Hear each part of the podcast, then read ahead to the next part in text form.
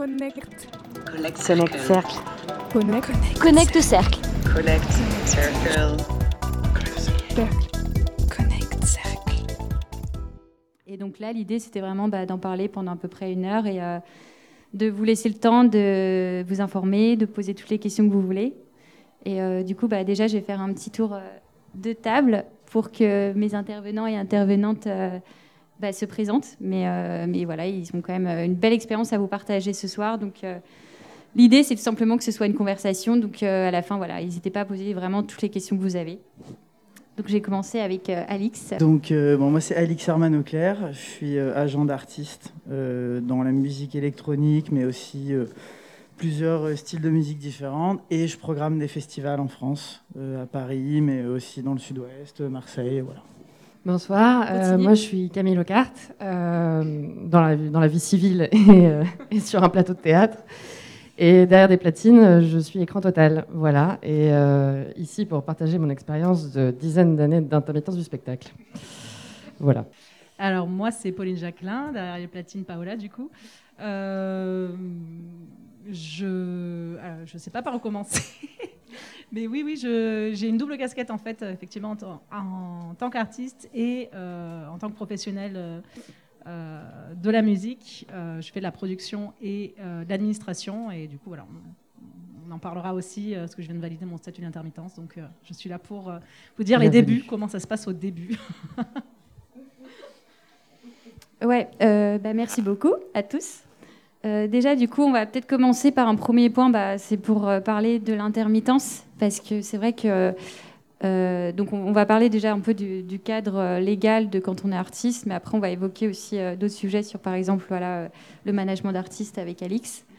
Mais c'est vrai que bah, déjà, effectivement, quand on commence dans ce secteur et qu'on veut se professionnaliser, il y a quelque chose d'assez important à savoir qu'on ne sait pas tous, c'est que bah, pour être en fait dans la légalité, quand on a des cachets et qu'on les déclare, euh, en fait, il faut être sous le régime de l'intermittence. Et du coup, euh, je vais essayer de rappeler juste assez brièvement ce que c'est le régime euh, d'intermittent.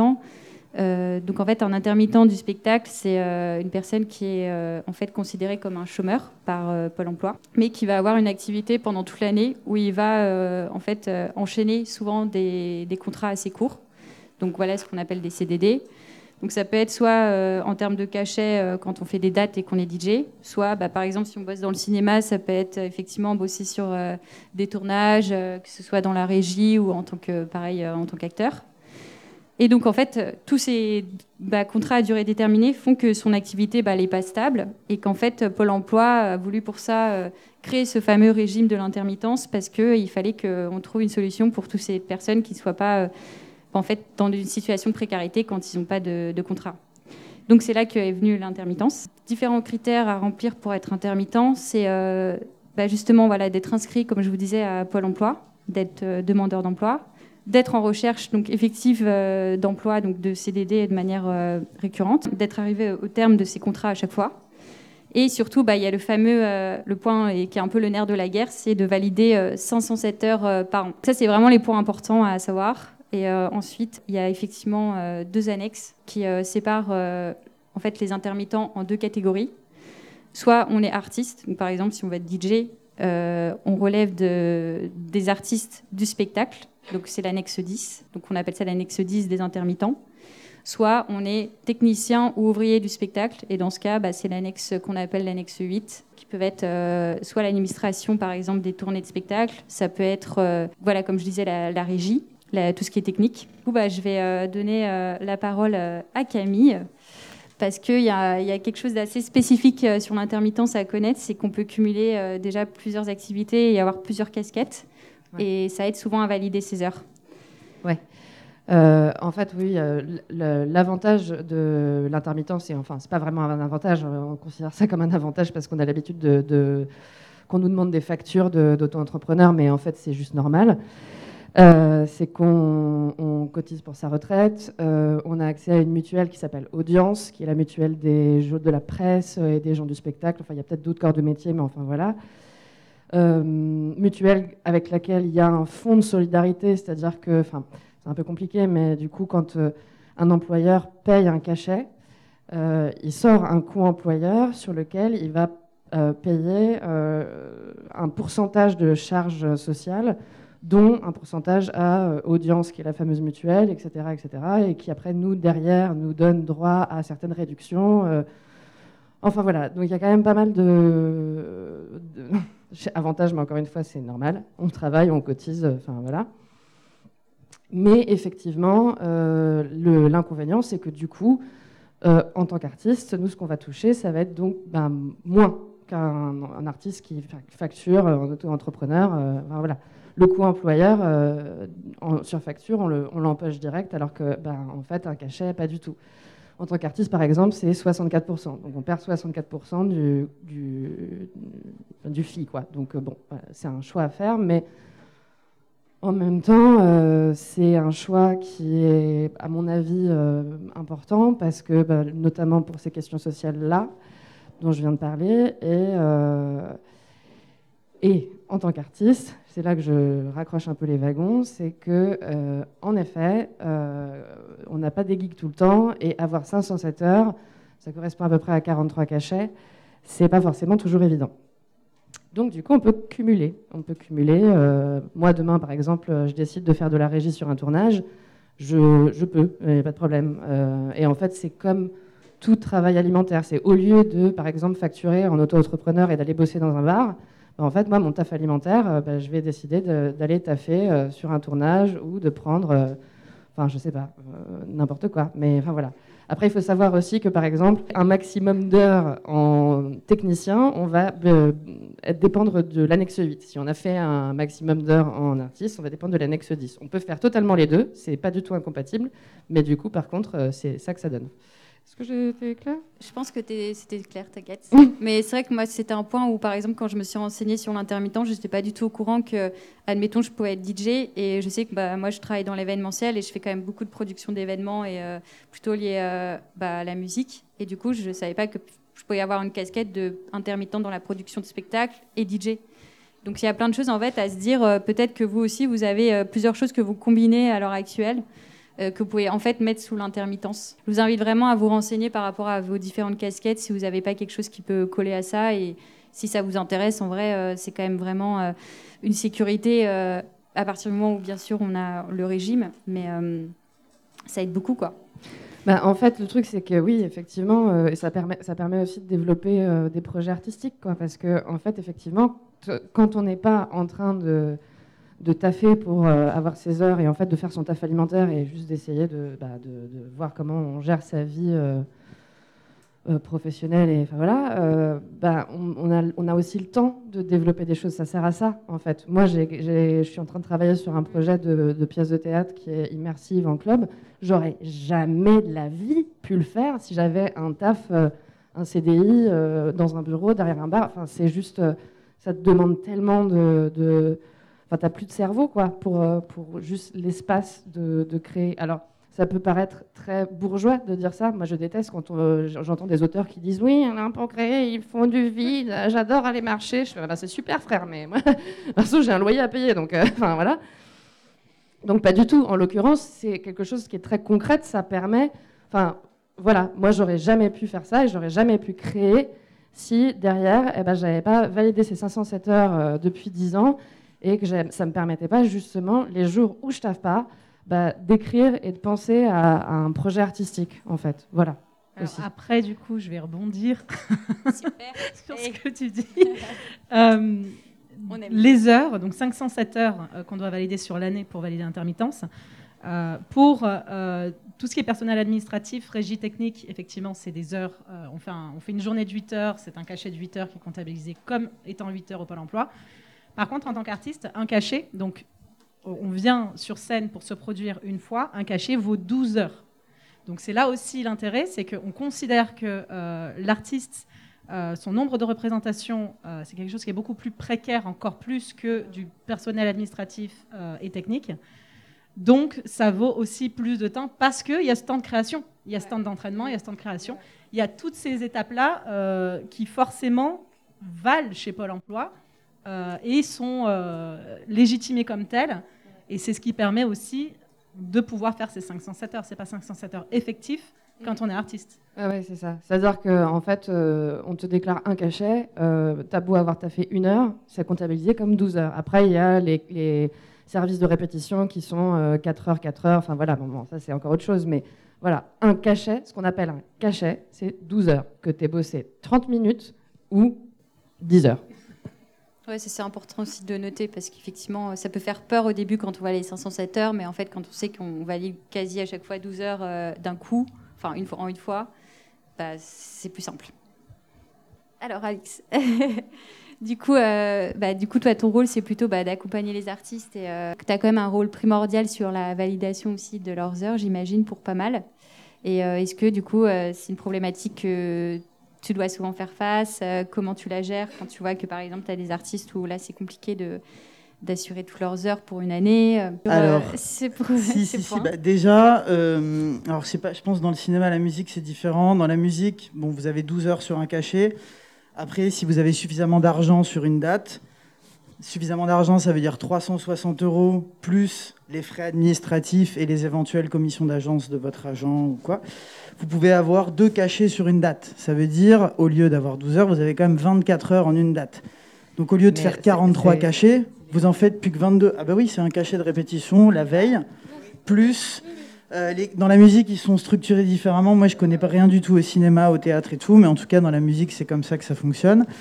Euh, alors, à la question, est-ce que moi, je fais un suivi avec mes artistes Je vais... Après, ouais, j'ai pas la science infuse du booking et on m'a appris euh, les choses comme ça. Je vais vous retourner le truc différemment. Si demain, je quittais mon emploi, euh, j'étais licencié ou j'avais une rupture conventionnelle, est-ce que j'appellerais mon employeur pour qu'il m'explique comment toucher mes droits au chômage? Non. C'est à moi de me démerder. Bon, ben, un artiste, c'est un peu pareil. En fait, c'est à lui de faire son suivi parce que derrière, en fait, quand vous êtes à la limite d'avoir l'intermittence, vous courez après les 43 cachets. Quand vous faites beaucoup plus que 43 cachets à l'année, vous avez intérêt à optimiser. Parce que sinon, si vous gagnez 100 000 euros par concert, je sors un chiffre comme ça, l'État ne vous rendra jamais 100 000 euros d'indemnité. Enfin, en fait, il y a un moment donné, il faut aussi optimiser les choses. C'est de l'allocation chômage. Donc, c'est à chaque personne d'optimiser son activité. Il y a certains artistes, euh, les grands artistes, en fait, plus les grands artistes sont grands, on va dire, moins ils tournent, où ils ont des personnes entrecoupées. Un mec comme, euh, je sors un nom euh, comme ça de mon chapeau, je sais pas, Étienne de Crécy n'est pas intermittent du spectacle, parce qu'il fait pas 43 cachets à l'année. Catherine Deneuve non plus. Voilà, donc tu as ce truc en fait où il faut, il faut se dire que effectivement moi là récemment j'ai un artiste qui m'a appelé qui m'a fait écoute mec euh, il me manque 4 cachets et c'était même pas 4 cachets pour avoir l'intermittence, c'est 4 cachets pour pouvoir avoir une prolongation jusqu'au 31 avril. Enfin bon, je suis voilà, c'est pour moi qui gère ce genre de choses d'habitude. Et ben là euh, effectivement nous on va sortir de l'argent pour qu'il puisse avoir ses cachets, on va se démerder, on va faire des répètes en studio des trucs. Ça c'est l'intérêt d'avoir une agence euh, qui a les moyens d'investir dans un projet.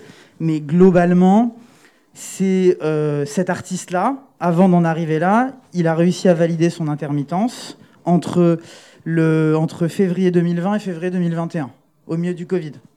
Il s'est démerdé, il a fait des guzos, il a été faire des dates dans des bars, il n'avait pas envie de le faire, mais il a couru après son régime qui lui permet l'année d'après d'avoir une vie d'artiste telle qu'elle est euh, mécaniquement composée, on va dire.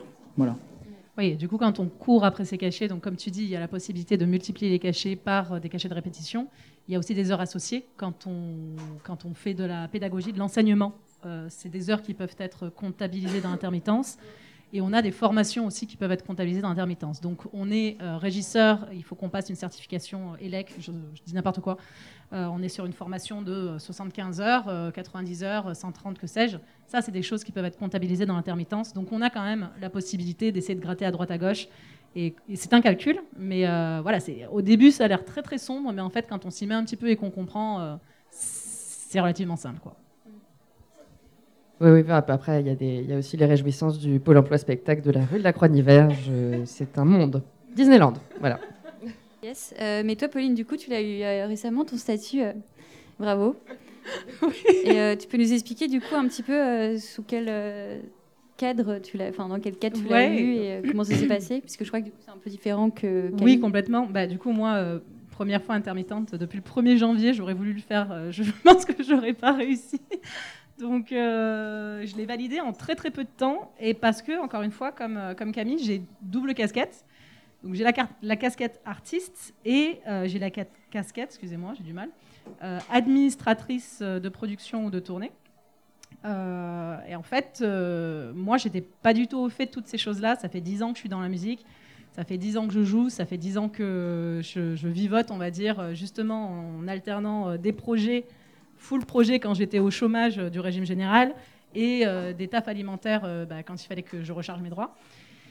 Et, et à un moment donné, j'étais confrontée à un plafond de verre, c'est-à-dire que je ne comprenais pas comment on accédait à une professionnalisation dans ce milieu-là, en fait par manque de formation.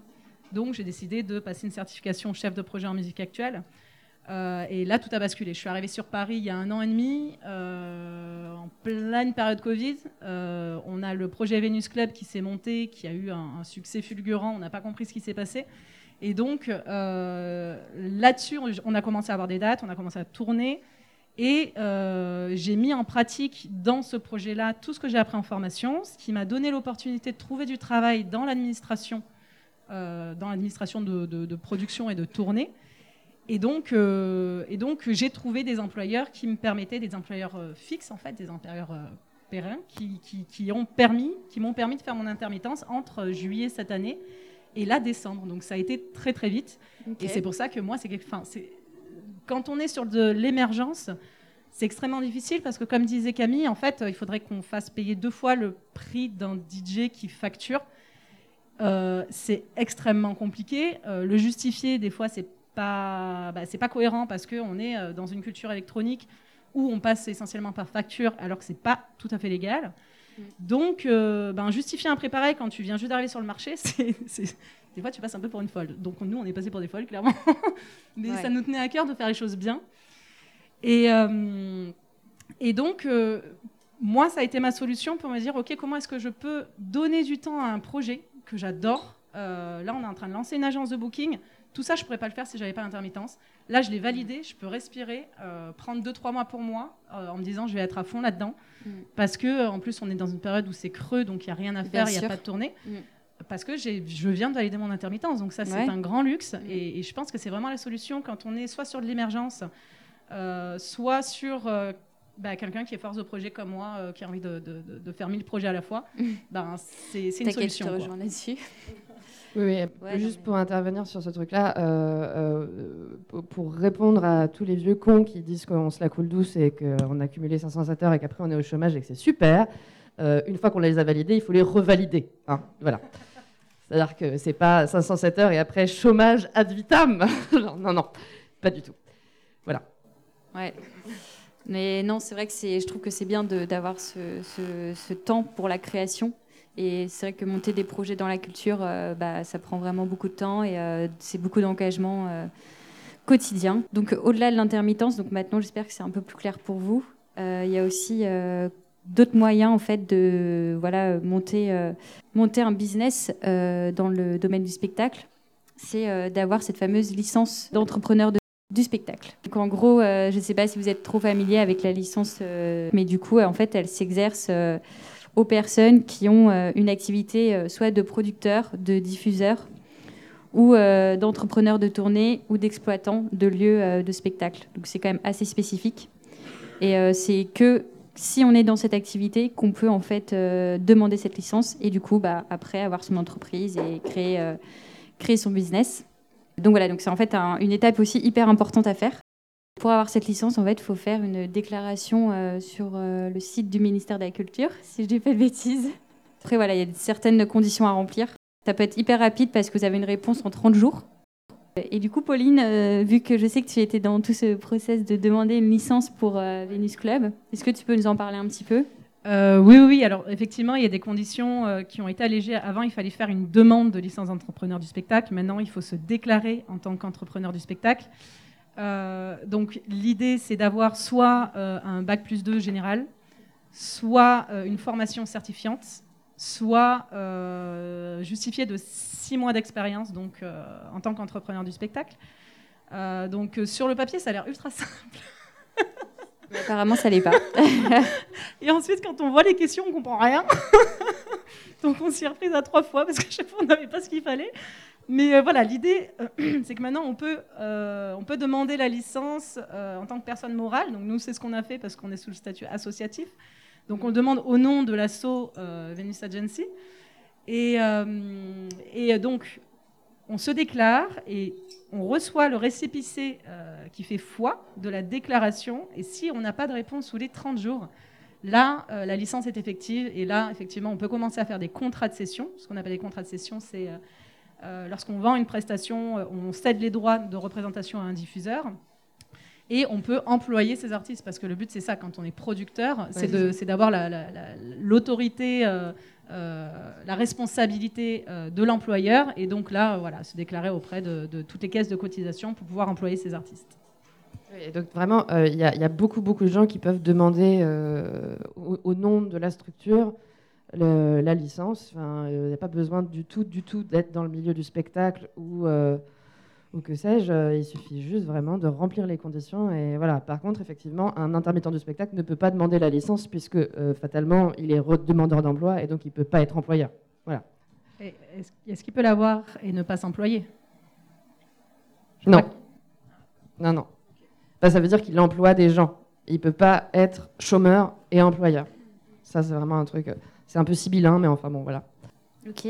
Euh, bah, écoute, Alix, je voulais te faire euh, peut-être réagir un petit peu là-dessus pour que tu nous racontes un petit peu par rapport au cadre de Pedro Booking, euh, bah, sur quelle un peu euh, voie vous êtes ou euh, vous êtes une agence de booking, mais est-ce que vous avez plusieurs euh, casquettes euh, là-dessus? Alors, euh, ouais, alors pour le, pour le coup, moi je me rappelle à l'époque, c'était un peu relou parce qu'il y avait genre quatre commissions dans l'année, euh, tu l'avais, enfin Ouais, c'était ouais, ouais. un peu le. Mais ça en fait, ça appartient un peu à l'ancien temps, on appelle ça des impresarios, pas des agents, il y a un registre national des agents et tout. Enfin bon, c'est des trucs, moi je suis jamais passé par là. J'avoue, moi je l'ai fait au pif parce qu'on m'a dit qu'il fallait le faire. Euh, Aujourd'hui, je me rends compte que enfin, c'est comme enfin, quand on veut bosser dans le spectacle, c'est comme faire une demande de numéro SIRET. En fait, tu peux pas exercer sans Mm. ça. Ouais, c'est quand même indispensable, c'est sûr. Euh, le- L'existence de cette licence, c'est parce qu'il y a le modèle de l'intermittence et qu'il faut bien quelqu'un dans, on va dire, l'écosystème pour récolter les taxes, euh, employeurs, les charges salariales, les charges patronales pour faire fonctionner le, bah, le système, quoi. Euh, donc euh, après, nous, effectivement, l'entreprise Pedro Booking, euh, on s'est rendu compte que d'un point de vue administratif, c'était plus stratégique de séparer les activités, d'avoir une holding et d'avoir ensuite, parce que par exemple, je vais vous donner un exemple, euh, et c'est pas très bien ce que je vais dire, hein, mais euh, quand tu es une boîte de. Nous, par exemple, Pedro Booking, dans le cadre de mon taf d'agent, je paye pas sur facture. Ça n'existe pas, ça fait pas partie de mon langage, de mon vocabulaire. Ça existe dans certains cas, genre faire une, une première partie. Une première partie dans le concert, on peut payer sur facture 150, 250 euros. Mais la première partie, ça implique une coupure du son, un instant T, euh, avec un entracte, des gens qui vont se restaurer au bar. Enfin, c'est pas un bar, c'est pas, il n'y a pas de première partie en DJ dans un bar. Quoi, faut que les choses soient crédibles aussi dans la vie, parce que sinon, on peut appeler tout ce qu'on veut avec euh, n'importe quel nom. Quoi. Euh, maintenant, euh, d'un point de vue, on va dire food and beverage, si demain moi je veux ouvrir une friche dans Paris et vendre, et mon activité c'est vendre de la bière, inviter des DJ, faire de la culture, ok, mais mon cœur de métier c'est vendre de la bière, et ben là, euh, c'est légalement toléré de payer sur facture. Alors que sous la boîte de booking, si je le fais, je me fais avoir parce qu'en fait, je suis pas une boîte de food and beverage, je suis une boîte de production de spectacles vivants et de concerts. Donc en fait, euh, il y a un truc que tu dois pas faire, c'est ne pas payer tes charges. Donc c'est le seul truc à ne pas faire en France. Si tu veux que ta boîte existe, c'est paye tes charges. Sinon, tu as beau avoir les plus gros artistes du monde, la boîte, je lui donne 2-3 ans et ensuite, et je peux, enfin, je vais pas en citer parce que ça se fait pas, mais, euh, mais j'en ai quand même pas mal sur la corde à linge qui, qui pourraient euh, faire titre d'exemple. Voilà. Ok, merci. C'est vrai qu'il y, a y y une espèce de flou. euh, Payez vos taxes. Ouais, c'est ça. Mais en fait, le, le flou, il y a- plein de flou partout, de toute façon. Euh, mais le flou dont tu parles, c'est euh, c'est qu'en fait, comment est catégorisé le lieu dans lequel c'est diffusé? Si c'est un débit de boisson, euh, forcément, tu vas pouvoir faire ce que tu expliques. Mm, mm. Alors que si c'est un lieu culturel, tu vas pas pouvoir le faire. Donc un club va pouvoir faire des choses qu'un qu'un lieu culturel ne veut pas, mais pour autant les clubs se veulent un lieu culturel. Et il y a une espèce de schizophrénie là de vouloir être attitré euh, lieu culturel, alors que euh, pour le coup, c'est quand même plus arrangeant de faire sur facture. Et en même temps, économiquement, un bar, tous les soirs, s'il voulait inviter un DJ, euh, il pourrait pas, si le DJ voulait 150 euros net, il pourrait pas mettre économiquement 300 euros tous les soirs, 7 jours par semaine. Ça fait pas partie de l'économie d'un bar où il y a Ouais. 50 personnes, en fait. Donc, la loi est faite comme ça en France. Elle est mal faite, certes, mais elle est faite comme ça. Donc, quand on veut jouer, quand on veut se, on va dire, c'est pas, enfin, je sais pas comment le formuler, mais quand on veut se frotter au jeu du fait d'être une agence de production de spectacles vivants, faut le faire sérieusement. Sinon, tu vas te faire gauler. Par contre, si tu veux euh, ouvrir un bar, un truc de débit de boisson et faire jouer des DJ cool, c'est pas incompatible. ouais, Mais c'est deux activités différentes. Mm, mm. Voilà. Merci pour ces précisions. Et si- s'il y a des employeurs euh, de type club ou, euh, ou autres qui disent Ah, mais non, on ne peut pas faire de cachet parce qu'on n'a pas la licence, ou je sais pas quoi. Ben, euh, en fait, euh, n'importe qui peut faire un cachet, effectivement, sous réserve de certaines choses. Par exemple, euh, un particulier peut faire un cachet. hein. C'est une boîte qui s'appelle le Guzo, comme disait Alix tout à l'heure. En fait, c'est un truc qui permet à n'importe qui de déclarer un artiste ou un technicien sous le régime spectacle. Donc, il suffit juste de dire, il va falloir te faire un tout petit peu plus chier, Jean-Michel, à juste pas recevoir ma facture et la transmettre à la compta. Il faut que tu t'inscrives, etc. Mais c'est quand même relativement simple. Voilà. Après, pour l'histoire de la licence, si on veut déclarer plus de 6 cachets par an, là, il faut une licence, etc. Mais si c'est un cas exceptionnel et qu'on a envie un peu d'insister pour dire non, non, euh, ce que tu sors en co-employeur me permet d'avoir un cachet, je souhaite un cachet, merci, euh, eh ben, il faut insister. Voilà. Euh, ça, ça peut être chiant, vraiment d'expérience, ça peut être très très pénible, mais ça marche. Ouais, toi, tu as eu des gens du coup un peu réfractaires euh, quand tu leur demandais de faire des L'enfer, l'enfer. Ah maintenant on peut pas faire le cuiseau. ouais. Bah si si, en fait vous pouvez. hein. C'est- vous vous inscrivez, vous, vous recevez un numéro, c'est pas très très compliqué après. Donc euh, voilà. Puis il y a Non, plein non. de boîtes de portage aussi, euh, le portage salarial, enfin le fait Ouais, ouais, ouais, d'endosser un salaire pour, le, pour une tierce personne. Euh, ce que moi, par exemple, j'ai pas le droit de faire. Ouais, c'est pas euh, très légal. Hein. Booking. Ouais. Bah, c'est pas, c'est, interdit, sauf Ouais, si ouais. c'est une boîte de portage. Par exemple, il y a un truc qui s'appelle le chèque intermittence ou un truc comme ça. oui oui pas tout à fait. Ouais, ouais. Donc, Il tu y en peux a le faire. Par contre, ça coûte très cher. hein. Honnêtement, c'est des trucs où on se fait allumer. Mais bon, voilà. Euh, bah écoute, ça me permet de faire une transition sur euh, sur le fait que bah, effectivement, euh, quand on veut se professionnaliser, forcément, euh, il faut qu'on négocie euh, ses cachets pour gagner un minimum sa vie. Sinon, euh, bah, au bout d'un moment, c'est compliqué, c'est sûr. Et euh, donc du coup, est-ce que vous pouvez, euh, enfin, j'aimerais bien faire un petit tour de table pour que vous me racontiez un petit peu euh, vous votre expérience par rapport à ça et quels sont les arguments que vous pouvez mettre en avant pour justement négocier vos cachets, spécialement quand il faut les déclarer en. Euh, quels critères en fait vous prenez en compte par rapport à un lieu peut-être ou de, un organisateur qui vous book? Donc voilà, si vous avez peut-être des choses à partager avec notre public. Pauline, Euh, si tu veux commencer. Oui, bah alors après, encore une fois, nous, on est vraiment sur de l'émergence, donc euh, c'est assez rapide. hein. Quel est le minimum de la convention collective? Voilà. Combien je peux appliquer de pourcentage? On n'a pas énormément de frais, donc euh, pour le moment, on n'est pas sur des tournées où on engage, euh, où on engage du transport, de la logistique, des techniciens, des régisseurs. Donc notre prix est assez basique, c'est-à-dire bah, quel est le minimum que je peux appliquer et sur quoi je peux jouer, c'est le pourcentage. Après, quels sont quelles sont les, les variables bah, Ça va être euh, effectivement euh, la jauge, parce que selon les jauges, euh, le, salaire minimum va différer. Quel est le niveau de professionnalisation des personnes qui veulent notre prestation? Il y a des assos, voilà, des assos qui n'ont pas de licence, des assos qui font ça pour le fun, et puis il y a, d'autres structures comme des festivals qui sont beaucoup plus en place. Est-ce que c'est une grosse structure, une petite structure? Donc il y, a toutes ces choses-là aussi qui, euh, qui impactent. Euh, nous, on n'a pas énormément de mar- marge de manœuvre. Donc après, euh, je, vous laisse euh, dire votre expérience. Non, c'est marrant parce que c'est un questionnement dans lequel je, suis pas mal en ce moment. J'ai eu plusieurs phases. Ça fait à peu près comme Pauline, ça fait à peu près 10 ans que je mixe avec plus ou moins de sérieux, enfin, plus, moins vers plus de sérieux, voilà, plutôt dans cette formulation.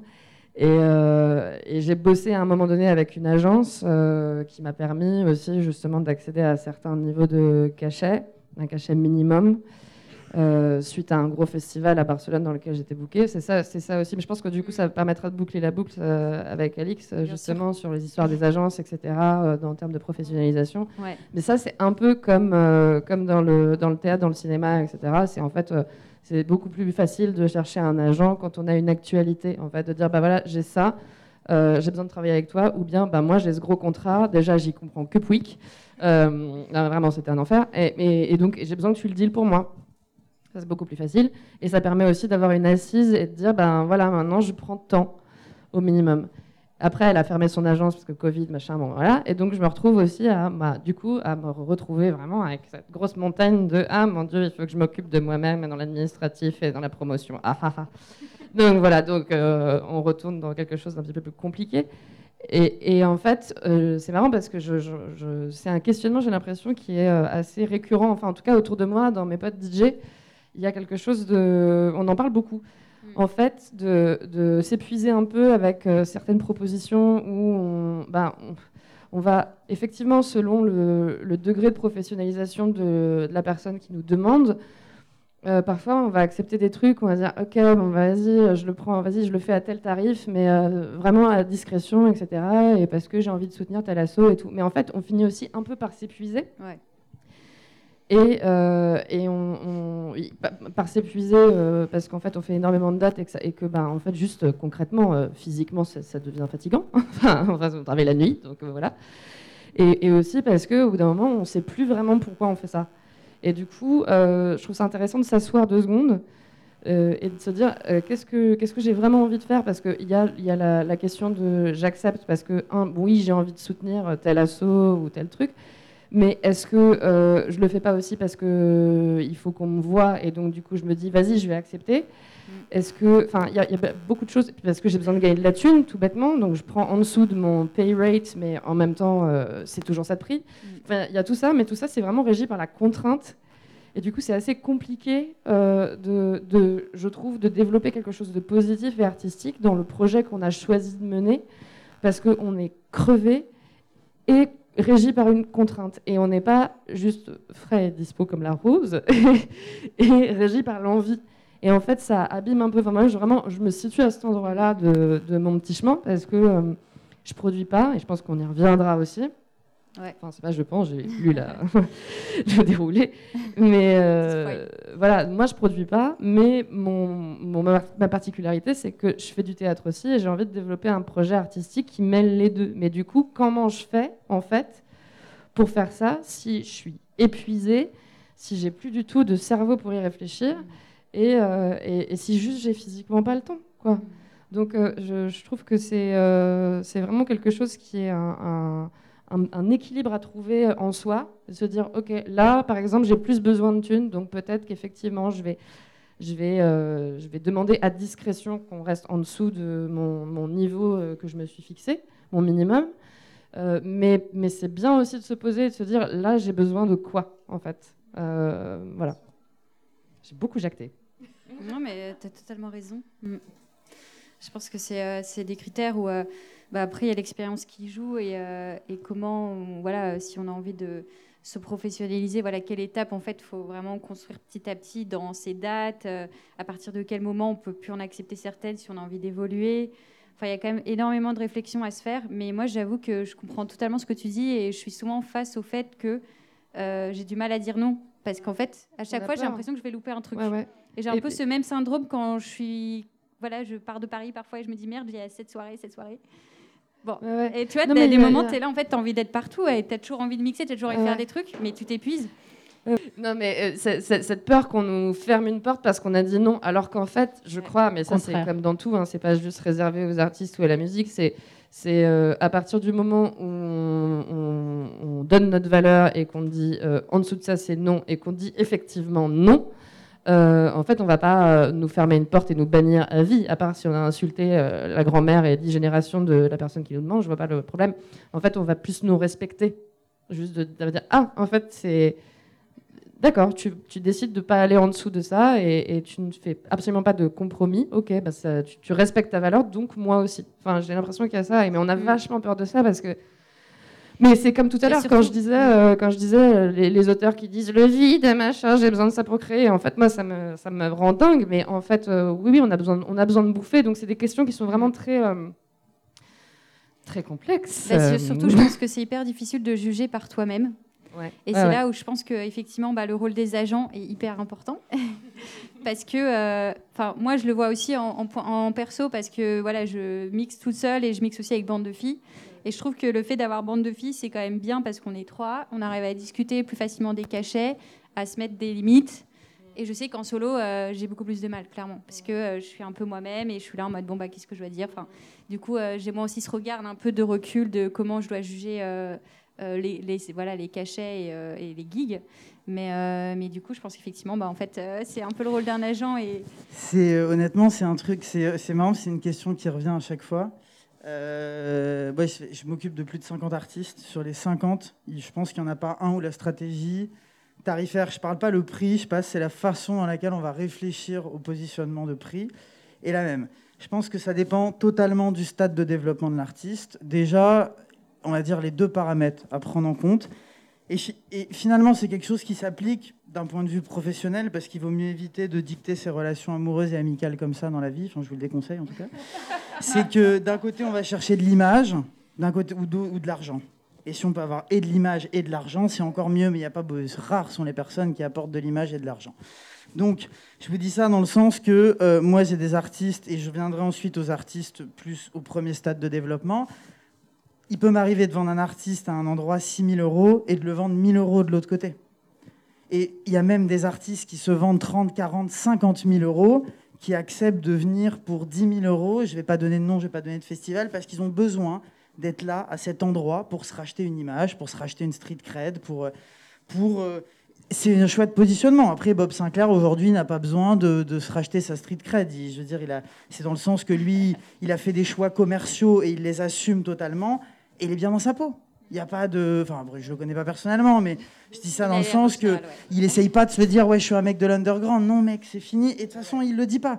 Donc maintenant, sur un artiste, on va revenir des artistes plus petits, des artistes. C'est-à-dire que je pense que sur un premier stade de développement, euh, l'importance et, et c'est effectivement c'est marrant de, enfin c'est marrant, c'est effectivement faut l'énergie que ça va vous prendre d'avoir une première intermittence, ça va être assez intense selon les personnes, selon le talent, la chat que vous pouvez avoir, l'entourage que vous avez, l'argent que vous avez, ça peut être beaucoup de critères. Euh, c'est important, moi je pense, de fonctionner en termes de cachet. Soit vous en visez un, soit vous en visez deux, soit vous mettez en place une cagnotte qui vous permet d'aller gratter 50 balles maintenant, perdre de l'énergie pour aller gratter, parce qu'en fait, 50 balles que vous, avez, que vous avez en plus, finalement, ça va vous donner euh, 23 euros. Quoi. Alors 23 euros, euh, c'est un repas, c'est plein de choses dans la vie, il faut pas euh, dire que c'est rien, mais c'est pas ce qui va changer une vie. Donc, je pense que dans la moi, j'ai eu des artistes, dont je me, je disais des artistes dont je m'occupe, où on est parti à la base. Moi, je m'en foutais. L'artiste, tant que je le vendais, un cachet plus les transports, l'hôtel et ma commission, c'est bon. C'était mon truc. Et d'ailleurs, c'est pour ça que là, on est quand même sur un modèle qui est spécifique à la musique électronique. Mais imaginez un groupe live, quand vous avez cinq personnes sur la route qui jouent, Ouais. et qu'il faut cinq cachets minimum, plus les transports et trucs, personne ne va mettre 2500 euros dans un groupe qui débute. Et là, l'intérêt d'un tourneur, d'investir. Et moi, il y a des groupes, des fois, je vais les faire tourner 20 dates où je vais perdre 2000 euros par date. Et il y a beaucoup de groupes qui sont construits comme ça. Il y a même des groupes aujourd'hui qui font des Bercy, des gros groupes de hip-hop, où ils sont à moins 200 000 euros sur le projet. Mais c'est parce que c'est un peu le principe de la vie aujourd'hui, je sais pas, des gouvernements, de tout. En fait, on est dans l'endettement pour, euh, pour provisionner le futur et pour le développer. Donc, on va pas partir sur ce terrain-là, mais c'est plus de dire que la négo, c'est bien, gratter de la thune, c'est bien, mais ça dépend à quel moment vous faites chaque chose en son temps. Le premier step, c'est avoir son intermittence, se professionnaliser, se mettre dans le réseau. Ensuite, une fois que vous êtes là, selon vos velléités et votre capacité à durer, vous saurez vous entourer, le faire seul, le faire à plusieurs. Ça, c'est plein d'autres de questionnements qui arriveront après. Mais je pense que la négociation, elle se fait par rapport à quels sont vos besoins. C'est ça. Et ensuite, bien sûr, c'est la capacité, le truc. Mais enfin, moi, des fois, là, j'ai des, je programme des festivals où on a cinq scènes. On fait des artistes comme Emilia, Paul Kalkbrenner, euh, des trucs qui te coûtent 250 000 euros, 300 000 euros. Et des DJ viennent me dire non, mais pour un festival de cette capacité, moi, je demande tant. Je fais, mais en fait, je t'explique. Si on fait ça, c'est parce que c'est cool et qu'on a envie de le faire, pas parce que ça vend des tickets. Donc, il faut faire attention aussi à pas se cramer, à faire attention les opportunités, l'image, l'argent. Ouais, ouais. C'est les deux. Voilà. Et après, à partir de là, je pense que si vous avez euh, cette, cette notion de ces deux choses, vous saurez euh, faire les bons choix. Je l'espère. Non, mais tu as raison, il faut savoir juger euh, et parfois prendre des risques pour créer les opportunités. Enfin, moi, je comprends assez bien ce que tu veux dire par là. Et, et je pense qu'il y a des moments, il faut juste se dire, voilà, il y aura tel endroit. Effectivement, peut-être c'est la première fois où je vais faire un geek dans le sud. Et voilà, euh, effectivement, il y a tout le voyage, plein de choses qui vont, qui vont faire que j'aurai pas le cachet que j'ai à Paris. Mais euh, je vais découvrir un autre public. euh, et moi, je le vois sur les petits decks qu'on a fait un peu en tournée. forcément, bah, bien sûr, on devait s'adapter. Mais on se dit, bah, c'est trop bien, parce qu'en fait, ça fait parler du projet. Et puis, à partir du moment où voilà, tu vas aussi en dehors de Paris, bah, ça, ça met une autre step, je trouve, dans, ta, dans ton projet. Quoi. Donc, Après- il y a- il y a beaucoup de choses à réfléchir, en fait. Euh, c'est vrai qu'il n'y a pas un code, je pense. Il y a plein de choses à prendre en compte. Attention, ce que j'ai dit, ça ne veut pas dire que vous devez accepter de perdre de l'argent pour aller jouer, je sais pas où en France. Je vous prenais l'exemple du live parce que la vie est faite comme ça. Ouais. Personne ne va, en fait, une salle de concert avec 100 personnes, ça rapporte pas de quoi payer 2000 euros, je sais pas où à Avignon, euh, pour un groupe. Ça fonctionne pas comme ça. Donc euh, voilà, après peut-être dans un meilleur parles. monde. Non, mais- Bref, oh, c'était pas du tout personnel pour Avignon. Et, euh, et euh, c'était parce que tu étais à ma droite, c'est pour ça. Non, non, non, mais du coup, c'est pas. Enfin, c'est. Voilà. Donc après, je pense que le DJing, on est quand même dans une économie qui est différente où l'instrument de musique, c'est les platines. Euh, voilà, donc euh, il y a aussi des investissements financiers qui sont moindres derrière et ça justifie pas que vous alliez un mec que vous n'importe qui vous dise en fait ouais viens chez moi perdre de l'argent. Ça non en fait. Par contre si c'est un producteur de spectacle comme moi ou un autre veut perdre de l'argent sur vous libre à lui de le faire. Mm. et vous en collaboration. Mais genre faut pas non plus voilà donc c'est c'est parce que les, les gens ont souvent tendance même enfin je comprends pas en fait qu'on ne veuille pas payer un cachet en fait dans la vie c'est la loi donc euh, voilà Ouais, après c'est ça, effectivement c'est euh, ça. Ouais, c'est- juste, euh, Je disais, tout à l'heure l'avantage et qu'en fait non, on dit avantage, mais en fait c'est normal, c'est normal. Il y a beaucoup de choses comme ça dans ce monde où on se dit c'est super, merci beaucoup. Non, en fait c'est normal. Mais c'est- après, c'est Oui, global. c'est que c'est- il y a- y a- pour que ce soit considéré comme un, un métier, et pour être considéré comme artiste-interprète, c'est ultra important de se faire payer. Et effectivement, euh, comme tout le monde, quelque part, est devenu DJ ces dernières années, il y a un truc un peu où, euh, bah ouais, non, mais c'est bon, tu sais, tu pousses trois boutons, tu vas. Non, non, non, en fait. euh, Non mais c'est en fait c'est dingue parce que c'est je fais je fais l'analogie mais c'est comme les acteurs tu vois. N'importe qui euh, n'importe qui est acteur influenceur chanteuse machin humoriste enfin je veux dire au départ c'est quand même un métier. Enfin je veux dire oui l'outil c'est soi et il n'y a pas de bouton à toucher il y a rien du tout. Donc effectivement on a l'impression qu'on peut arriver avec sa bite son couteau et sa belle gueule et, euh, et ça suffit. Mais en fait on est quand même payé en cachet. Pas forcément dans le théâtre parce que dans le théâtre c'est une économie qui est parfois plus compliquée Enfin, ça dépend vraiment. Mais, normalement, il n'y a pas de question. On, ne dit jamais. Enfin, la, personne qui nous dit Oui, alors viens tourner dans mon film et tu me fais une facture, on lui rit au nez. On fait Non, tu dégages, en fait. Même, même, on, même peut, on peut vraiment la, défoncer. Enfin, je veux dire, a pas de, ça, ça ne se pose pas comme question. C'est fou quand même. Après, le niveau de professionnalisation du secteur n'est pas du tout le même. La musique, on arrive dans un milieu qui est même professionnel comme moi, pas artiste. Euh, enfin, quand j'étais étudiant, euh, j'ai tr- j'ai 31 ans, donc voilà. Quand j'ai été étudiant, j'ai dû faire mes choix d'orientation. Il n'y avait pas de truc de management culturel, de machin. Et Aujourd'hui, j'ai l'impression que n'importe quelle école privée qui te fait payer un diplôme a un cursus de management culturel. Alors c'est une aubaine quand tu veux donner des cours, absolument. Je, je- je récupère mes frais de scolarité. Mais, mais, mais c'est c'est plus significatif que le secteur se développe et que, et que moi, moi j'ai appris avec des gens où quand les factures n'étaient pas payées, ils envoyaient les régisseurs prendre les télés, quoi. Dans à l'appart, tu vois, c'est- c'est c'est quand même un monde. Je pense que Ah, le cinéma, on est, ça, en fait. on est, on arrive dans le cinéma dans un milieu qui est quand même professionnalisé depuis bien plus longtemps. Non, mais, mais le je te début du parle- cinéma devait être assez ghetto. Non, non, pense. mais je te parle même de, euh, de, de compagnies de théâtre ou, euh, ou de petits courts-métrages ou trucs. C'est soit, euh, soit on est dans une économie où on fait un truc pas payé, parce que ben, en fait, on est avec des gens qui débutent et tout, et on se dit, ben, ok, vas-y, je vais le faire, parce qu'en fait, ça va me faire des images. Ce que tu disais tout à l'heure. Ça va me faire des images, j'ai besoin de faire une bande démo, etc. Ou bien, ben, j'ai très envie de soutenir ce projet de théâtre, les répétitions sont pas payées, allons-y, euh, j'y crois, parce que j'y vais parce que j'y crois. Mais quoi qu'il arrive, on nous demande jamais, on nous dit jamais oui, alors du coup je te payerai euh, bah, 100 balles, tu me fais une facture. Et, bah, pas du tout. C'est, on est un statut d'artiste, soit on est payé, soit on n'est pas payé, mais du coup la question elle se pose pas. Voilà. Et nul n'est censé ignorer la loi. Est-ce qu'on peut dire ça avec une voix très grave? Après, il y a quand même quelques subtilités, quoi. Faut- C'est ça. Euh, bah écoutez, euh, je ne sais pas si vous avez encore des conseils peut-être à donner euh, pour euh, pérenniser son projet artistique dans la durée. Si vous avez des choses qui vous viennent euh, comme ça. Moi je dirais euh, s'entourer. Beaucoup de courage. C'est un- ouais, beaucoup de courage, ouais, ouais. Mais je dirais s'entourer en fait. C'est un métier où on rencontre énormément de gens, où, euh, où on est bien d'accord que. Enfin, moi, c'est un truc qu'on m'a dit très très tôt euh, quand j'ai commencé à bosser dans ce milieu, mais Parole de nuit ne voit pas le jour.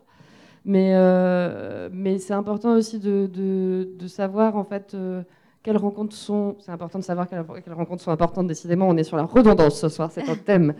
Mais, euh, mais ouais, je crois que c'est important de s'entourer et de, et de se serrer les coudes avec des personnes qui sont bienveillantes. voilà, parce qu'il y a des personnes qui ne le sont pas du tout. Et on peut être très seul et, euh, et, voilà, je crois, je crois que c'est vraiment mon seul. Enfin, pour moi, c'est le conseil le plus important parce que c'est ce qui permet de tenir aussi.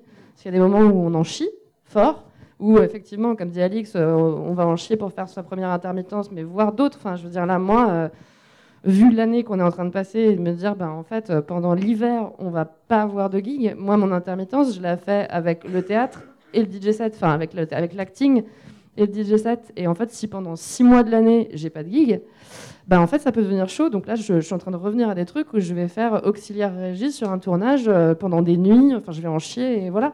Mais bon, donc, il y a des moments où ça peut être très dur, ça peut être euh, très fatigant, mais si on est si on peut se, se couder les serres, ben, je crois que ça adoucit un peu les choses aussi, et puis ça peut, ça peut permettre d'échanger, enfin faire vraiment même limite ce qu'on est en train de faire là, euh, c'est important en fait, c'est juste d'échanger les expériences et de, et de s'entraider aussi, quoi. Voilà. Non, je suis d'accord. Honnêtement, je pense que le, à terme, en tout cas, moi, ça doit faire que c'est une petite dizaine d'années que, je fais ce métier. Euh, aujourd'hui, j'ai plus trop envie de m'entourer de personnes toxiques. Voilà. Euh, j'ai passé, j'ai donné et j'ai eu de la chance. J'ai vraiment pas trop eu ma dose de personnes toxiques. Euh, c'est important. Mais, mais en fait, je pense qu'on n'aura pas toujours le choix, en fait, malheureusement.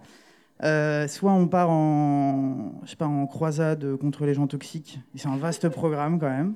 Je vous souhaite une bonne, bonne chance. Épée tendue vers ouais, Maintenant, c'est plus euh, savoir comment se positionner, avoir une lecture de OK, telle personne, j'ai besoin de. En fait, on a tous tendance, j'ai l'impression, et je l'ai eu hein, à fond, hein, de tout, on a tous envie d'être meilleurs amis du jour au lendemain. Genre, mais il y a vraiment des gens qui bossent dans ce métier, qui se, la, voilà, qui se roulent pas les pouces et, euh, et qui sont pas là pour être des potes en fait. Et moi, plus j'ai grandi dans ce métier, plus je l'ai appris en fait. Je suis au travail avec des gens. Alors attention, j'ai aujourd'hui parmi mes meilleurs potes qui sont des gens avec qui que j'ai découvert, que j'ai connu via le taf.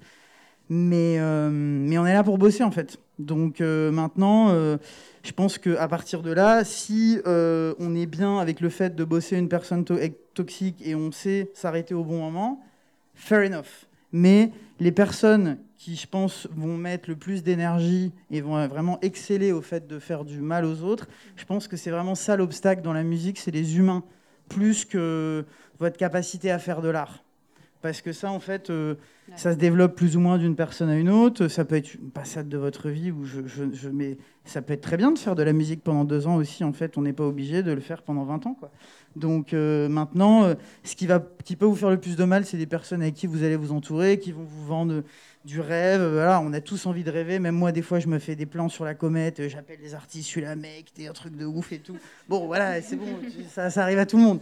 Mais je pense que le plus important, effectivement, c'est de bien vous entourer. C'est ce qui est le plus difficile quand on est jeune. Donc, il faut avoir une bonne lecture de là où vous voulez aller, en fait. Et si vous savez que pour aller là, vous avez besoin de faire ça, ça, ça, en tout cas, c'est la lecture que vous en avez, eh ben, eh ben, je pense que c'est déjà un début de route, quoi. Mais faire les choses par sérendipité ou juste par en fait inaction, ça n'amène nulle part. Et ça fonctionne dans, partout dans la vie. Il faut avoir un objectif et y aller, quoi. Voilà, c'est tout.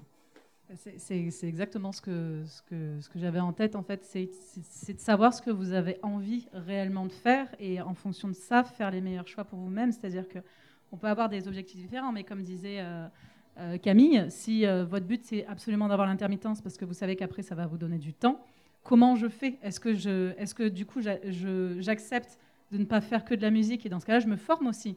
Donc soit je me forme. Aujourd'hui, il y a des formations, euh, en plus quand on est intermittent, enfin quand on, a des, quand on est payé au cachet, on cumule des points CPF, c'est hallucinant, moi je ne savais pas, mais on cumule de ah, ouf. Les stagiaires d'art. Ah, bah oui, on, également. On fait, 100 heures d'intermittence, on a 100 points euh, euh, CPF, allez sur le CNM, allez sur Technopole, regardez les sites, regardez les formations qu'il y a, c'est incroyable, et ça on ne le sait pas.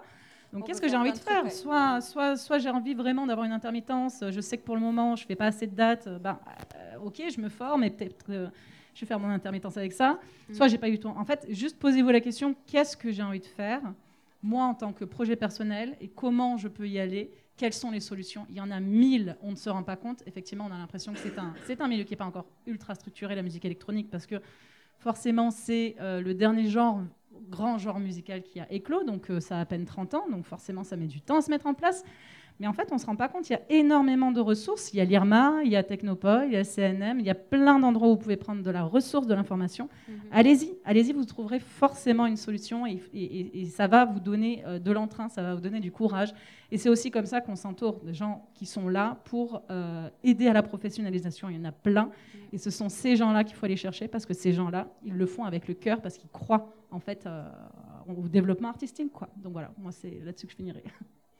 Oui, moi je voulais rebondir aussi sur euh, bah, les projets culturels de manière générale. Euh, en fait, j'ai un bon exemple avec bah, du coup Connecteur que j'ai créé. Je l'ai vraiment fait un peu par, par passion et par conviction en fait. Et en fait, j'ai vraiment réalisé petit à petit que je pouvais avoir des subventions justement du Centre national de musique. Parfois, on réalise pas que nos petites idées, en fait, et bah, parfois, elles peuvent voilà, se transformer en des choses positives, en des institutions qui nous soutiennent. Et euh, quand on a envie d'y aller à fond, bah, en fait, il faut se donner les moyens et, euh, et en fait, on peut être aidé. Voilà. Il y a pas mal d'options qu'il faut réfléchir, mais, euh, mais voilà, je vous conseille de juste être curieux et, et surtout, si vous êtes déterminé, bah, croyez en vous, quoi. Parce qu'au final, c'est ce qui fait qu'on est content à la fin. Ça vient de se transformer en TED Talk, quoi. Genre, believe in De yourself. ouf, de ouf. Non, mais euh, bah, en fait, on va peut-être euh, passer aux questions-réponses d'ailleurs, parce que je pense qu'on est dans les temps là. Euh, du coup, est-ce que vous avez des questions? Oui? Bonjour, je m'appelle Lisa, je, suis intervenante interministérielle, je travaille notamment pour le ministère de la Culture. Euh, J'y suis depuis, depuis presque 4 ans, mais en mode sous-marin. Je commence à me montrer un peu parce que euh, Roselyne ne peut pas euh, assurer tous les événements et elle n'a pas forcément euh, d'appétence avec la scène électro. Voilà. Je suis aussi, j'ai créé une appli il y a 5 ans. sur Facebook pour aider les artistes à être bookés sur la scène électro. Et moi, la question que j'avais à poser, c'est est-ce qu'il y a là, aujourd'hui, en ce moment, un problème, quelque chose qui bloque, qui vous empêche d'avancer dans votre cheminement, dans vos projets, et que vous aimeriez exposer pour que justement, moi, je les reporte et que ça fasse avancer euh, le schmilblick Alors là, on s'attendait pas du tout Oh, à ça. Qu'est-ce qui vient de se passer? Un monde s'ouvre à nous. Déjà, le ministère de la Culture, j'étais pas prête. Mais, euh, non, moi, à titre personnel, ça rejoint un petit peu ce que je disais tout à l'heure. Euh, moi, je suis à un endroit de, de mon travail où. euh, Qu'est-ce qu'il dit Il dit des conneries depuis tout à l'heure sous son masque. non, voilà, je suis à un endroit de mon travail, mais je pense que ça répondra pas à ta question. où, où j'ai besoin de développer justement ce projet perso et j'ai besoin d'accompagnement. Moi, je, je suis plus là-dedans, un peu comme, comme euh, quelqu'un qui écrirait un seul en scène et qui a besoin de, qui a besoin d'un metteur en scène ou d'un regard extérieur, et parce que parce que être tout seul face à sa création, c'est un peu compliqué, quoi. Surtout quand on veut la présenter devant des gens, on a un moment où on n'est pas tout seul dans sa cuisine. Mais euh, voilà, moi, j'en- moi j'en suis là, c'est ça mon problème. Mais je suis pas sûre que ça réponde. Non, alors la question c'était est-ce que dans les démarches de demande de Ah. financement, de Ah, d'accompagnement ou de ce genre de choses ou de d'emplacement par exemple, enfin de lieux euh, pour Mm. euh, créer vos projets justement, est-ce que vous rencontrez des problèmes? Euh, ouais, moi je peux te répondre un peu là-dessus. Euh, je trouve que, euh, à, à la limite, le CNM euh, moins que les autres, mais pour être euh, vraiment dans, la, dans les institutions publiques de la culture avec euh, du coup divers projets culturels, euh, je trouve qu'on a une définition de l'émergence en France qui est quand même assez particulière parce qu'en fait, elle n'est pas du tout émergente. Euh, les institutions qui considèrent que tel ou tel truc euh, c'est émergent, c'est en fait qu'ils ont émergé tout seuls et que du coup derrière ils vont faire ah bah tiens toi tu m'intéresses. Non c'est vraiment c'est délirant. Euh, voilà. Après dans la musique, je je sais pas, mais dans le spectacle vivant en général, je, trouve ça euh, hallucinant quoi. Enfin il y a des festivals, euh, on a besoin d'avoir fait un, la compagnie a besoin d'avoir fait un à cinq euh, projets. De spectacle vivant pour pouvoir postuler. Euh, il faut, si on arrive à contourner ça en disant ah je vais le faire en serpent, ça, ça Enfin, c'en est une par exemple. c'est Ça, c'est délirant. Moi, l'émergence, je, je- vraiment, les bras m'en tombent, quoi. Enfin, voilà. Par exemple. Non, mais moi, moi je trouve quand même qu'il y, a une- il y a une manque de, de- de discernement, euh, que ce soit de la part du ministère de la Culture. Mais c'est pas, c'est pas une histoire forcément d'un gouvernement en particulier, c'est historique en France, de, de la discothèque et de la, de la boîte de concert de musique électronique qui, euh, Ouais, ouais. qui en fait, euh, bah, par la force des choses, euh, euh, exprime son art sur des horaires de nuit. Euh, voilà. Donc, alors effectivement, euh, certaines choses en entraînent d'autres, plus de contraintes, plus de risques euh, sanitaires euh, pour les publics. Effectivement, ça, je peux l'admettre. Et je suis pas du tout dans la négociation de est-ce qu'il faut fermer les clubs ou non pour moi durant le Covid. Pour moi, la question est oui, en fait. Il n'y a même pas de négo possible sur ce sujet. Euh, parce que entasser des gens dans une salle sans masque, en fait, si c'est pas un, cluster ambulant, c'est quoi? Maintenant, euh, je pense qu'effectivement, la façon dans laquelle euh, le. Parce que ça reste quand même des acteurs culturels. Moi, je prends l'exemple de Artifarty, qui est une association, qui est quand même une énorme association qui engage 90 salariés à l'année, qui ne fait pas de facture d'auto-entrepreneuriat, qui ne fait que du CDI. J'ai appris chez eux, donc je connais le sujet. Euh, bah, eux, en fait, euh, voilà, ils ont, ils ont une salle de concert club sur le toit de la Sucrière à Lyon, et ils ont été traités de la même façon que, euh, bah, je sais pas, euh, le Macumba du Morbihan. Et alors, eux, ils ont peut-être eu un peu plus de poids politique parce qu'ils ont un Vincent Carry qui s'occupe, qui est un, homme enfin, politique aujourd'hui, plus qu'un directeur d'entreprise. Mais et ils sont fédérés avec quoi? Peut-être les dix plus gros clubs de France. Mais en fait, c'est quand même évocateur d'aujourd'hui que le gouvernement ne fait. Et après, c'est beaucoup plus global parce que ça, ça entraîne le, le ministère de l'Intérieur, la gestion des ERP. C'est- Je sais que c'est un- c'est une fourmilière géante, mais le constat, et j'ai pas de solution à apporter malheureusement parce que ça dépasse totalement mon, mon domaine d'expertise, euh, il n'y a pas de différence qui est effectuée. Et, et c'est vrai que quand on est un humain qui investit sa vie dans la culture, c'est dommage. Voilà. Ouais, ouais, c'est un truc aussi, de, je crois, de, de, de- d'image, je, je sais pas comment dire, mais voilà, faire du théâtre dans les clubs, par exemple, euh, et inviter des directeurs de CDN ou de scène nationale ou de scène conventionnée qui sont tous là, Hum, ça m'excite, oui, j'ai besoin de voir quelque chose. Alors bon, on va dépenser de l'argent et de l'énergie à faire des maquettes. Et puis en fait, quand on fait des maquettes, justement, dans des clubs, à des horaires qui sont relativement accessibles pour eux, où on leur dit, bah, il y a un restaurant qui est juste là, enfin, on met tout en place pour que ces gens-là, ces décideurs-là, ces gens qui ont du pouvoir culturel, puissent venir et voir ce qui les excitouille. Et bien en fait, ils viennent pas parce qu'en fait, y a, je, je sais pas, je sais pas pourquoi, mais il y a un endroit où euh, aussi tout ça, c'est beaucoup de politique. Enfin, je vois, euh, je découvre. enfin, ils, envoient, ils envoient même, ils envoient personne non, à leur non, non, place? non, non, non, non. Enfin, c'est vraiment, c'est ah non, en fait, c'est oh bah je réponds pas, ah bah c'est fou fou. Mais en fait, euh, je, je, je- c'est c'est délirant. Mais parce que il y a quelque chose qui est, euh, c'est à la fois ça les excite parce qu'ils sentent bien qu'il y a quelque chose qui intéresse la jeunesse et que la jeunesse, bah, c'est quelque, c'est, une catégorie de, c'est une, une part de la population qu'ils auraient bien besoin d'avoir dans leur salle. Mais d'un autre côté, ça les intéresse pas. Et que parce que aussi ils ont des, trucs, à- des, cases à cocher, parce que tout ça c'est très politique, c'est des nominations qui sont effectivement au niveau du ministère. Qu'il y a, enfin, je, je découvre des trucs délirants quoi. Enfin, euh, je me dis bon, euh, il y, a- il y a quand même beaucoup de choses effectivement qui entre ce que Alix dit, euh, ce que là, ce- ma petite expérience à cet endroit-là, je me dis mais putain, mais on est encore, on n'est pas sorti du sable. hein. Voilà. Mais On a quand même bien avancé. Oui, on a bien avancé. mais on Quand c'est un sorti. domaine particulier, euh, ces gens-là, en général, ils zappent. Et ça, c'est dommage. Parce que moi, Oui, c'est dommage parce que moi, la curiosité, parce que ça du coup, ça passe à côté. Mais euh, moi, je suis comment dans la scène électro. J'ai des, euh, je suis des personnes en particulier qui sont particulières par leur euh, leur concept, leur musique et tout ça. Et après, je vois que sur scène et tout ça, euh, au niveau du public, eh ben, ils, réagissent bizarrement en fait. Bizarrement dans le sens. cet été, j'étais au festival Insane du côté de Apt, dans le sud-est, et il y avait un mec qui était en train de chanter par-dessus la musique de l'artiste, mais à une hauteur assez importante pour que tout le monde l'entende.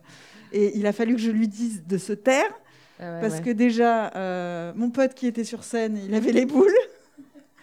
Et parce que euh, c'était pas du tout euh, Ah ouais. poli euh, de faire ce genre de choses, quoi.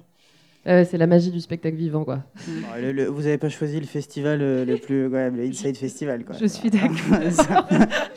Allez, allez, dans le dur direct, quoi. ça pousse quoi. Ceci dit, c'est pas mal. Hein, Ah non, non, il est super sympa. C'était dans Je- une école primaire, euh, drôle de cadre. Ouais, mais, je euh, pense qu'ils se sont bien rattrapés euh, suite à- au gros tollé qu'ils ont eu aussi quelques années Et ils ont, précédemment. euh, ils ont fait des descentes, dans- enfin, ils ont descendu des artistes qui ont dû se présenter sur des scènes plus tard dans le, dans le planning cet été pour montrer qu'ils étaient vraiment musiciens en fait.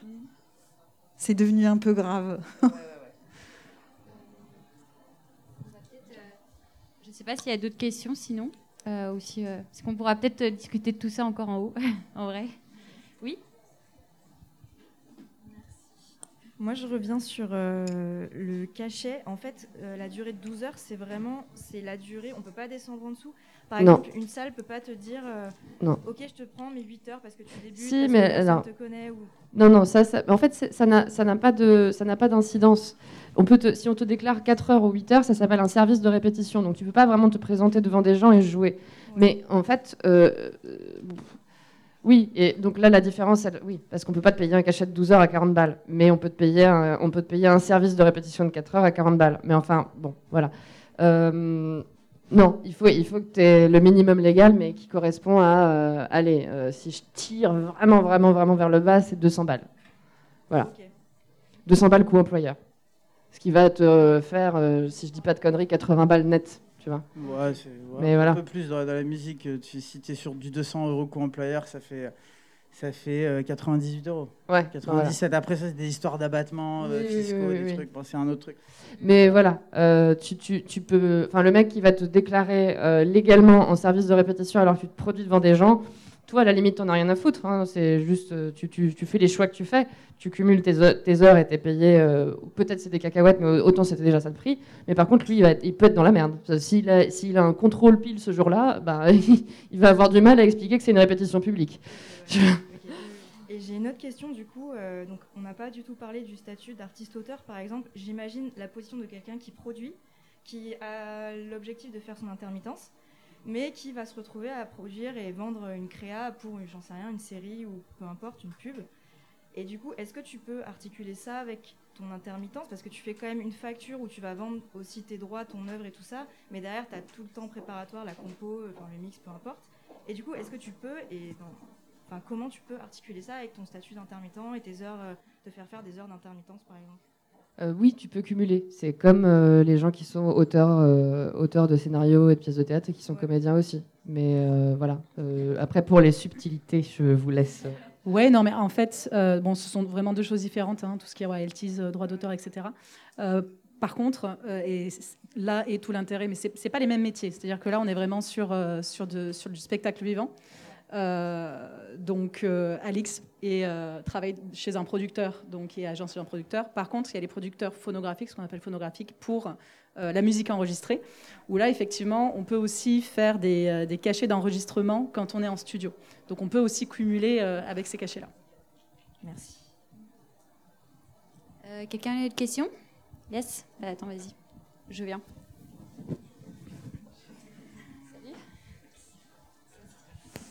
Hello, euh, moi j'ai une question pour Alix euh, par rapport au droit à l'image. Euh, pour le contexte, en fait, moi j'ai créé un projet qui a pour but en fait de rediffuser des artistes en live stream dans d'autres lieux physiques pour plusieurs raisons, comme tu le disais tout à l'heure, Camille, épuisement, le fait de ne pas pouvoir être partout à la fois, et aussi le fait du cachet en fait, parce que concrètement, être bien rémunéré quand on est artiste émergent, bah, c'est pas facile. Et voilà, il faut savoir à la fois maîtriser son temps et son image. Et euh, justement, par rapport à l'image, euh, je voulais savoir aujourd'hui, ça passe par qui? Est-ce que c'est l'artiste en tant que tel qui a la main mise dessus et qui accepte, entre guillemets, d'être filmé? Est-ce que ça passe par l'agence de booking ça, ça se passe à quel niveau, en fait? C'est- là, enfin, il y a plein de typologies d'artistes. Il y a des artistes qui, qui, qui sont talents, enfin, c'est pas une histoire de talent, hein, mais des gens qui font pas beaucoup de choix dans la vie, qui n'arrivent pas à en faire. Euh, donc, dans ce cas-là, tu es obligé de les amener à faire des choix où ils n'ont pas d'avis, en fait. Des fois, ça arrive, j'en connais. hein. Et vraiment, mais après, globalement, euh, chaque artiste a une vision de son image et comment il veut l'exercer. Une stratégie de non-image est une stratégie d'image. Donc maintenant, c'est l'artiste qui a de toute façon toujours le... Et ça, ça fait, ça fait partie quand même des fondements même de la... en fait, on est propriétaire de son image, de son corps. euh, Voilà, donc euh, maintenant, euh, ça peut être extrêmement complexe et pour ça, je fais appel à des avocats qui connaissent beaucoup mieux leur métier que moi. En tout cas, je peux vous dire que d'un point de vue label, si on signe un mauvais contrat sans le lire, son image peut, entre guillemets, appartenir et son nom. Enfin, moi, je connais un artiste qui a signé un contrat de label en nom propre. Ça veut dire qu'aujourd'hui, si en nom propre, ben, en fait, tout ce qu'il fait, il le fait pour un autre groupe.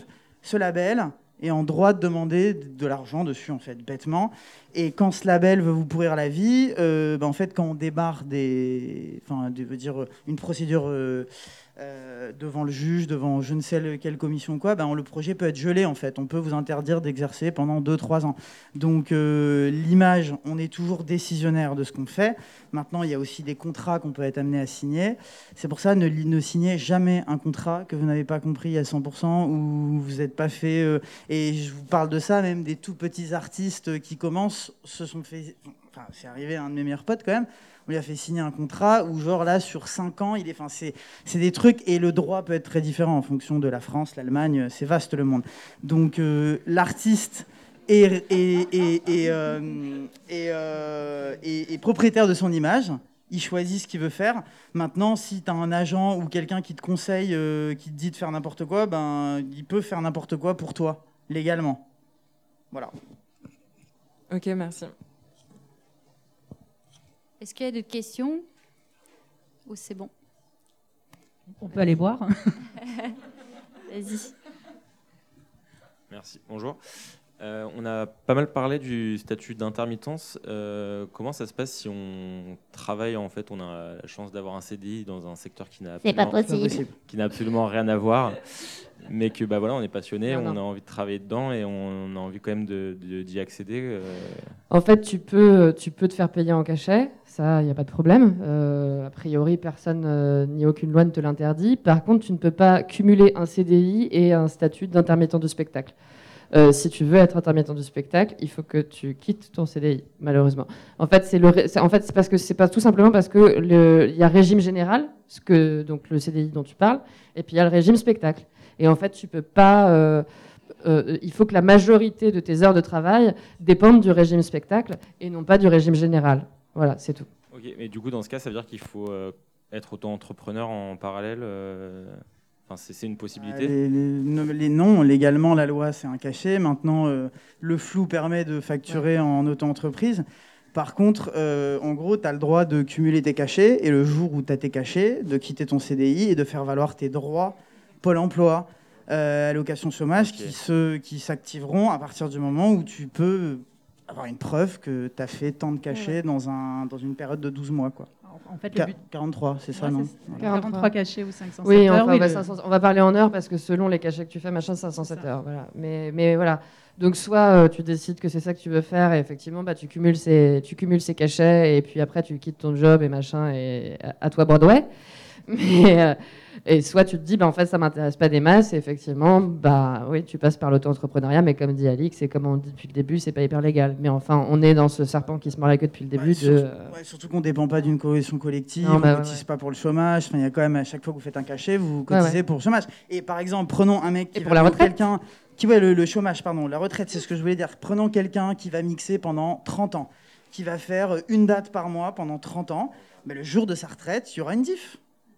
Même s'il a pris des cachets minimum, il va Et, avoir un euh, petit truc, ça va se sentir quoi. Et ouais, et même euh, en termes de protection sociale, enfin, je veux dire, tu as un accident du travail, euh, bon, enfin, voilà, tout, tout ça fait que, enfin, je veux dire, oui, c'est ce j'y reviens, encore une fois, oui, c'est pas hyper avantageux parce qu'en fait, euh, tu touches moins, mais euh, au final, euh, bah, c'est quand même euh, un, un espace de création et aussi une protection sociale qui est quand même pas négligeable. On a quand même cette chance en France d'avoir cette, cette, ce régime-là, et c'est pour ça qu'on le défend, euh, minute syndicaliste.